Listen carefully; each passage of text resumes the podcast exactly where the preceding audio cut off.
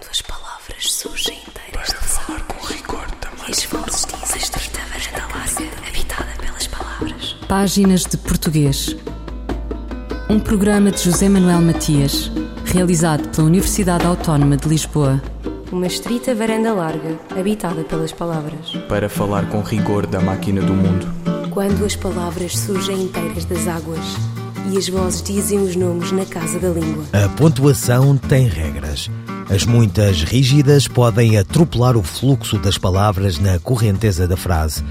Isto é pouco linguístico porque a pontuação tem regras.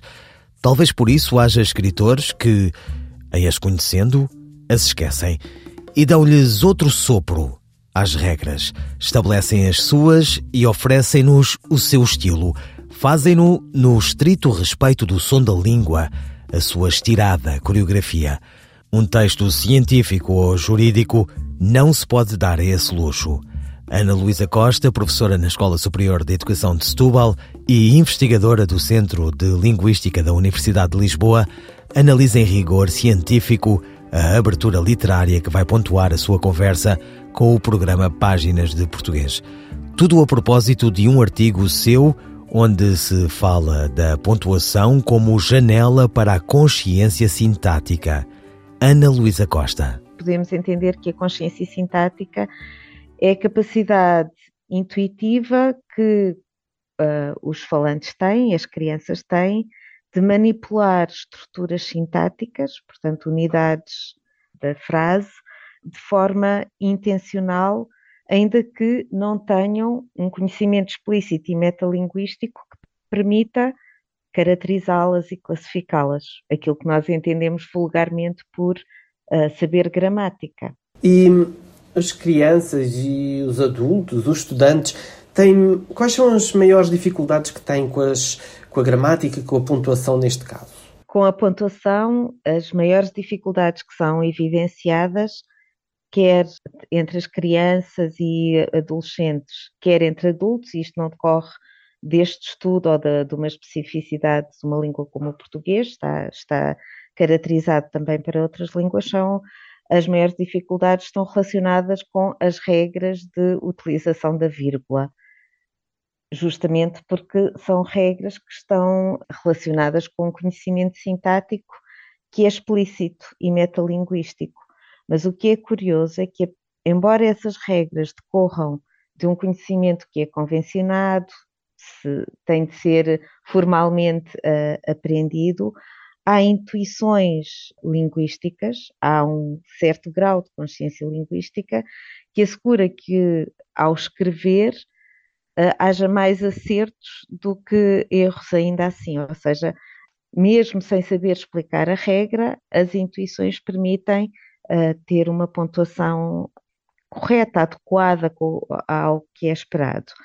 Isto leva-me a, ter de explicar que o principal objetivo de, deste artigo não foi, como eu digo no, no início, na introdução, estudar a pontuação. Eu tive, tinha outros uh, dois trabalhos que refiro antes e há outros trabalhos que estudam a aprendizagem da pontuação, mas foi fundamentalmente utilizar a pontuação e os usos da pontuação como um meio de aceder a manifestações de diferentes graus de consciência sintática para perceber melhor o que caracteriza a consciência sintática e a grande finalidade disto uh, é tentar perceber como é que as crianças na escola e depois os adultos aprendem conceitos relacionados com a gramática. No fundo, a minha investigação, aquilo a que me dedico na, na investigação em linguística educacional, prende-se com o ensino e a aprendizagem da gramática. E o, o que me interessa, esta é, esta é uma forma de saber mais sobre como se desenvolve o conhecimento de conceitos gramaticais durante o período de escolarização. Vulgarmente pensa-se que aprender gramática é aprender uma lista de conceitos e termos, é, é isto que, que acontece muitas vezes na escola e por isso é uh, uma área do português que não, é, que não é muito agradável para a maioria dos alunos. mas uh, já se sabe muito sobre a aprendizagem da, da gramática e percebeu-se que, tal como para outras dimensões uh, do conhecimento, para a matemática, para, para conhecimentos sobre, sobre as ciências, as aprendizagens de conceitos gramaticais desenvolvem-se porque as crianças, de forma espontânea, têm intuições sobre conceitos que, que, vão aprender na escola e vão ou vão percebendo, ah, vão se apropriando progressivamente dos conceitos através de concepções que poderemos considerar espontâneas ou transitórias e que depois vão aproximando daquelas que são as científicas ou as que são um, a aprendizagem-alvo. Eu, eu, posso contar um pequeno episódio que se passou com uma criança de 5 anos, um rapazinho que fez um desenho, mostrou-me o desenho e eu, fui, eu comentei o desenho e disse, ah, que bonito, está aqui a mota do teu pai, porque é que a mota está assim? E ele explicou-me, o meu pai estava a fazer um cavalinho com a moto, depois havia uma árvore, e no fim havia uma circunferência amarelinha, e eu disse, ai, que bonito, e aqui está o sol. E, e o rapazinho disse, não, Ana, aí está o ponto final. Portanto, antes de aprender a escrever, já havia uma concepção de que o, ponto final se usava para terminar, no caso, o desenho, aquele episódio que estava a contar com o desenho.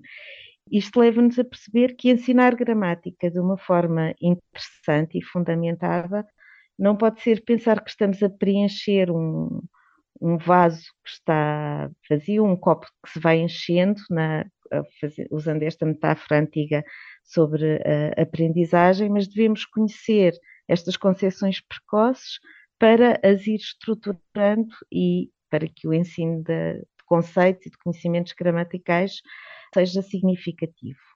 Este é um, um aspecto desta hum, investigação ainda bastante exploratória que desenvolvi. Ana Luísa Costa, professora na Escola Superior de Educação de Setúbal e investigadora do Centro de Linguística da Universidade de Lisboa, da pontuação como janela para a consciência sintática. Fulgurações do nosso idioma. Esta semana, Ana Sousa Martins sobre o tratamento da gramática nos manuais escolares. Já neste espaço referi a importância de ensinar terminologia gramatical de modo sistemático e progressivo e seus reflexos positivos no ensino da escrita. Vale a pena agora olhar para a relação entre o ensino da leitura e o ensino da gramática. O conhecimento gramatical não é uma competência separada de todas as outras, a competência do ouvir, do escrever, ler e falar. Mas a questão está em saber como é que a consciência gramatical deve ser explicitada no decurso do trabalho sobre essas outras competências, especificamente a da leitura. Se é certo que a gramática está em todo lado, ou seja, em todo o ato de comunicação, também é certo que o texto dado a ler não pode ser tomado como um agregado aleatório de exemplos de regras e conceitos gramaticais. Tomemos o caso das formas verbais. Ao fazer o levantamento das formas verbais num texto científico, em paralelo com as de um texto de história, conduzimos o aluno à inferência de que as formas de presente, no texto científico, servem à descrição de factos e fenómenos, ao passo que o texto de história, sem grandes surpresas, com as formas verbais de pretérito, capta eventos passados. Outros exemplos são a presença de orações relativas em histórias infantis, acumulativas, a função do predicativo sujeito na interpretação de uma sequência textual metafórica ou alegórica, a topicalização na estrutura do texto descritivo, etc, etc. Ou seja, o texto dado a ler não pode apenas ser um pretexto para a extração arbitrária de exemplos gramaticais, por vezes nem sequer os mais típicos. O que seria importante era rever ou consolidar fenómenos gramaticais quando eles são salientes para a tipologia e a construção de sentido. Porém, o que aparece que está a acontecer, a tomar pelo que consta dos manuais escolares, é que os exemplos de estruturas gramaticais são retirados aleatoriamente e despegados do sentido do texto.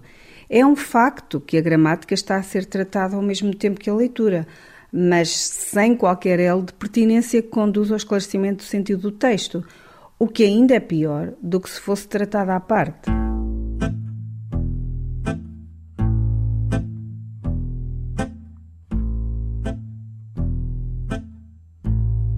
Já não me perco no mar.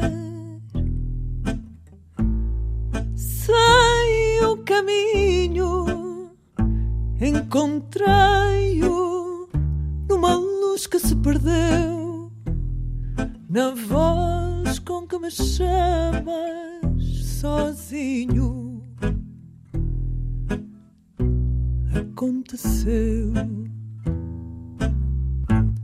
Já não me perco no azul do céu. Posso até caminhar de olhos fechados. Posso até abrir meus braços, meus medos. E toco nos teus sonhos com a ponta dos meus dedos já não me deixo morrer na praia. Tenho a coragem do mar, onde o azul do céu desmaia, da terra, onde o verde da minha alma é apenas uma aragem dentro de mim tenho toda a primavera, como se fosse uma cantiga de embalar. Tenho um desejo de viver à tua espera e de morrer na solidão de te encontrar.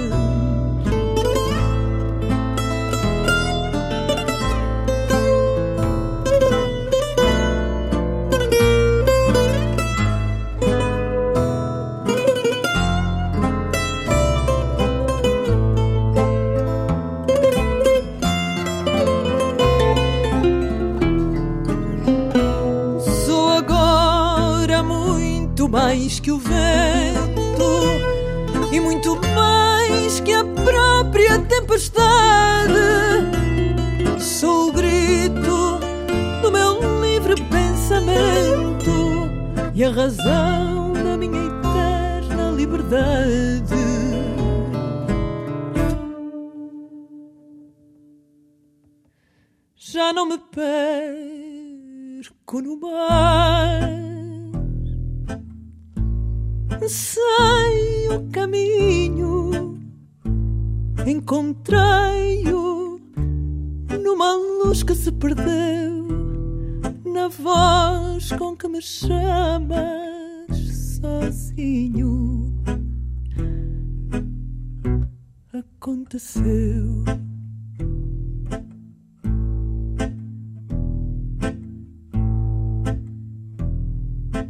Já não me perco no mar Kátia Guerreiro. Quantas palavras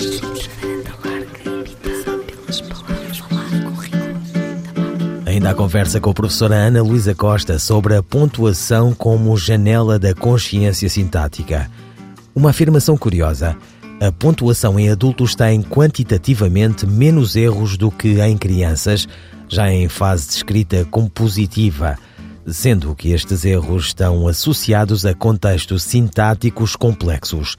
O artigo foi publicado no número 9 da revista da Associação Portuguesa de Linguística.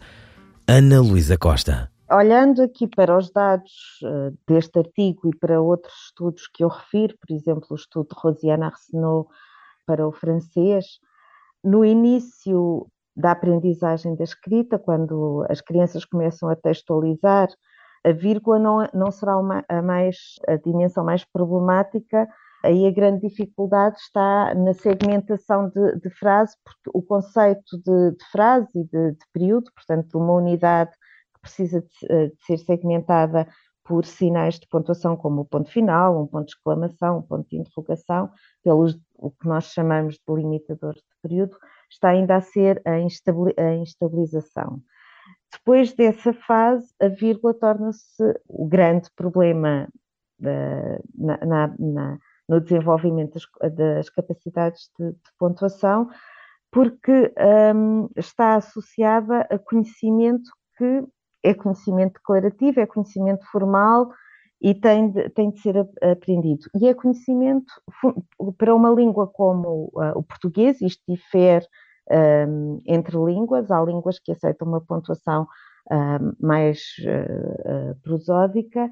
Numa língua como o português, é preciso saber regras de sintase, mas não são muitas as regras. É fácil perceber que podemos arrumar. Um, há poucas regras, não é? portanto é, é fácil uh, saber, uh, aprender o que é preciso aprender.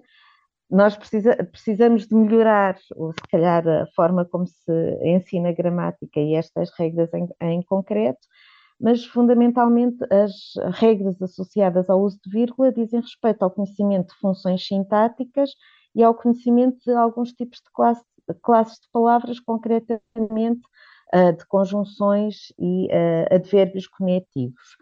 E depois descrever os contextos em que há vírgulas que são totalmente obrigatórias, por exemplo, a vírgula associada à função sintática vocativo, é, é obrigatório delimitar um vocativo por, por vírgula. As, vírgulas, as vírgulas que são totalmente proibidas, por exemplo, a tradicional vírgula entre o sujeito e o predicado é proibida. E depois temos muitos contextos em que a vírgula parece ser opcional, obedece a algum grau de opcionalidade, embora, em alguns casos, essa opcionalidade tenha consequências, tenha efeitos na interpretação, portanto, as vírgulas que uh, delimitam modificadores que têm uma interpretação restritiva ou uma interpretação explicativa, em concreto, as vírgulas associadas a orações relativas, ou uh, depois há muitas vírgulas que um, são opcionais no sentido em que podem corresponder a algum a uma dimensão mais uh, estilística e, e pessoal, uh, nomeadamente algumas vírgulas associadas a, a, modificadores de natureza adverbial e preposicional deslocados, antepostos ou intercalados, embora muitas uh, sejam fortemente aconselhadas e seja preciso mais uma vez ter consciência da, da, da função sintática desse constituinte que está deslocado para se rever uh, e, e, e, pontuar melhor.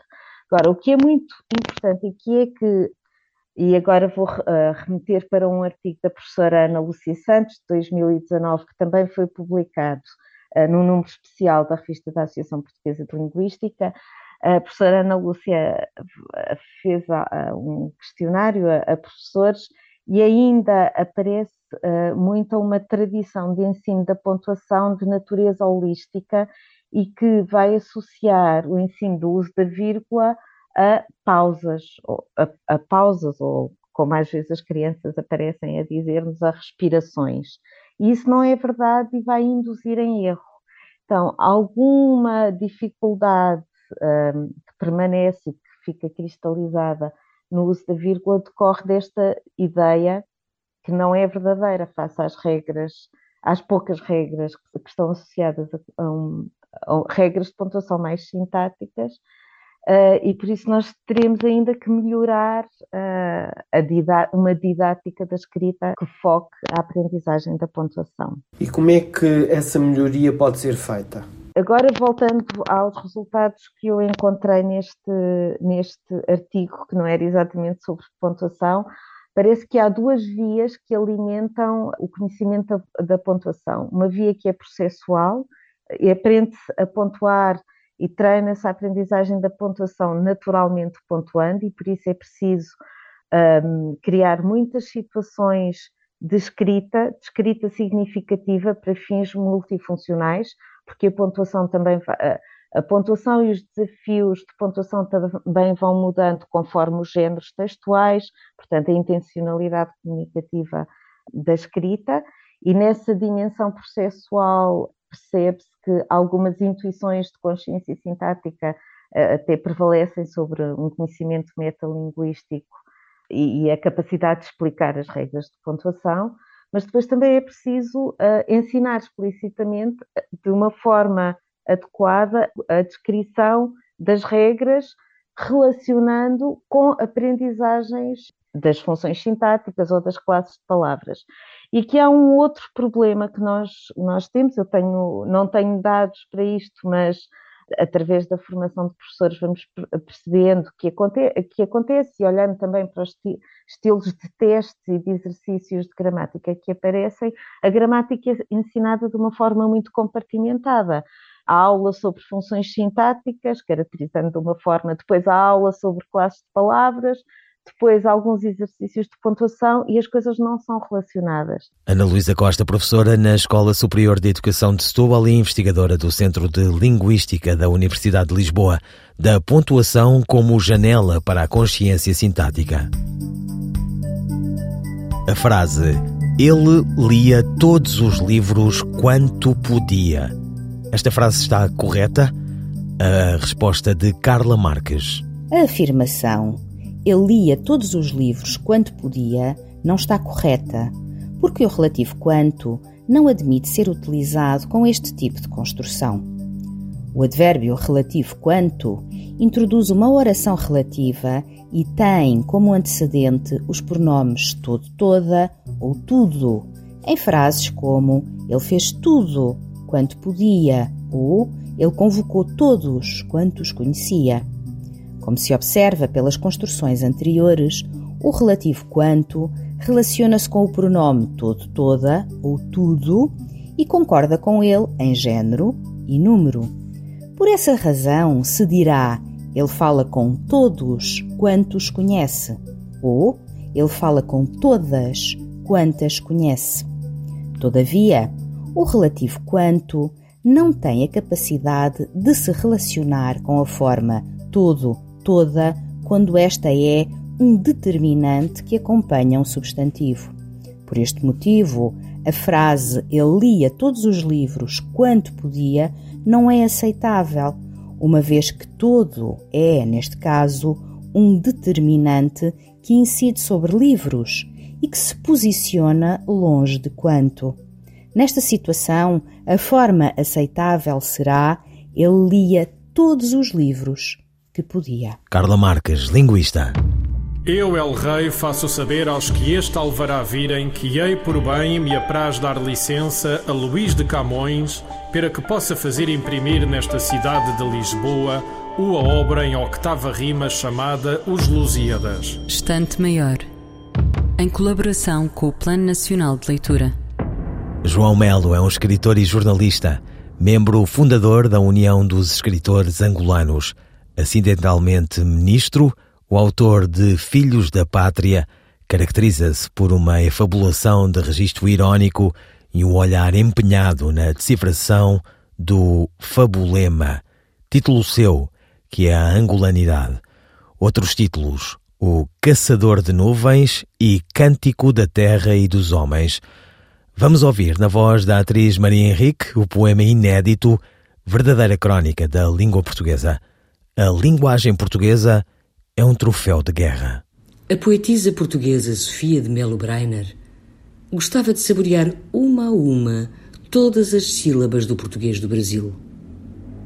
Estou a vê-la, suave e discreta, debruçada sobre a varanda do tempo, o olhar estendendo-se com o mar e a memória, deliciando-se comovida com o sol despoderado ardendo nas vogais abertas da língua violentando com doçura os surdos limites das consoantes e ampliando-os para lá da história. Mas saberia ela quem rasgou esses limites com o seu sangue, a sua resistência e a sua música? A libertação da língua portuguesa foi gerada nos porões dos navios negreiros pelos homens sofridos, que estranhamente nunca deixaram de cantar, em todas as línguas que conheciam ou criaram durante a tenebrosa travessia do mar sem fim. Desde o nosso encontro inicial, essa língua, arrogante e insensatamente, foi usada contra nós. Mas nós derrotámo-la e fizemos dela um instrumento para a nossa própria liberdade. Os antigos donos da língua pensaram, durante séculos, que nos apagariam da sua culpada consciência com o seu idioma brutal, duro, fechado sobre si mesmo, como se nele quisessem encerrar para todo o sempre os inacreditáveis mundos que se abriam à sua frente. Esses mundos, porém, eram demasiado vastos para caberem nessa língua envergonhada e esquizofrénica. Era preciso traçar novos horizontes. Primeiro, então, abrimos de par em par as camadas dessa língua iluminámo-la com a nossa dor. Depois demos-lhe vida com a nossa alegria e os nossos ritmos. Nós libertamos a língua portuguesa das amarras da opressão. Por isso, hoje, podemos falar todos uns com os outros nessa nova língua aberta, ensolarada e sem pecado que a poetisa portuguesa Sofia de Melo Breiner julgou ter descoberto no Brasil, mas que um poeta angolano reivindica como um troféu de luta, identidade e criação. Um poema crônica de João Melo, angolano, lido por Maria Henrique. Ouviram páginas de português? Pode voltar a ouvir em RTP Play as despedidas de José Manuel Matias, Luís Carlos Patraquim, Miguel Roque Dias e Miguel Van der Kellen. Quando as palavras surgem inteiras de falar com rigor também. E dizem estreita varanda larga, habitada pelas palavras. Páginas de Português. Um programa de José Manuel Matias, realizado pela Universidade Autónoma de Lisboa. Uma estrita varanda larga, habitada pelas palavras. Para falar com rigor da máquina do mundo. Quando as palavras surgem inteiras das águas e as vozes dizem os nomes na casa da língua.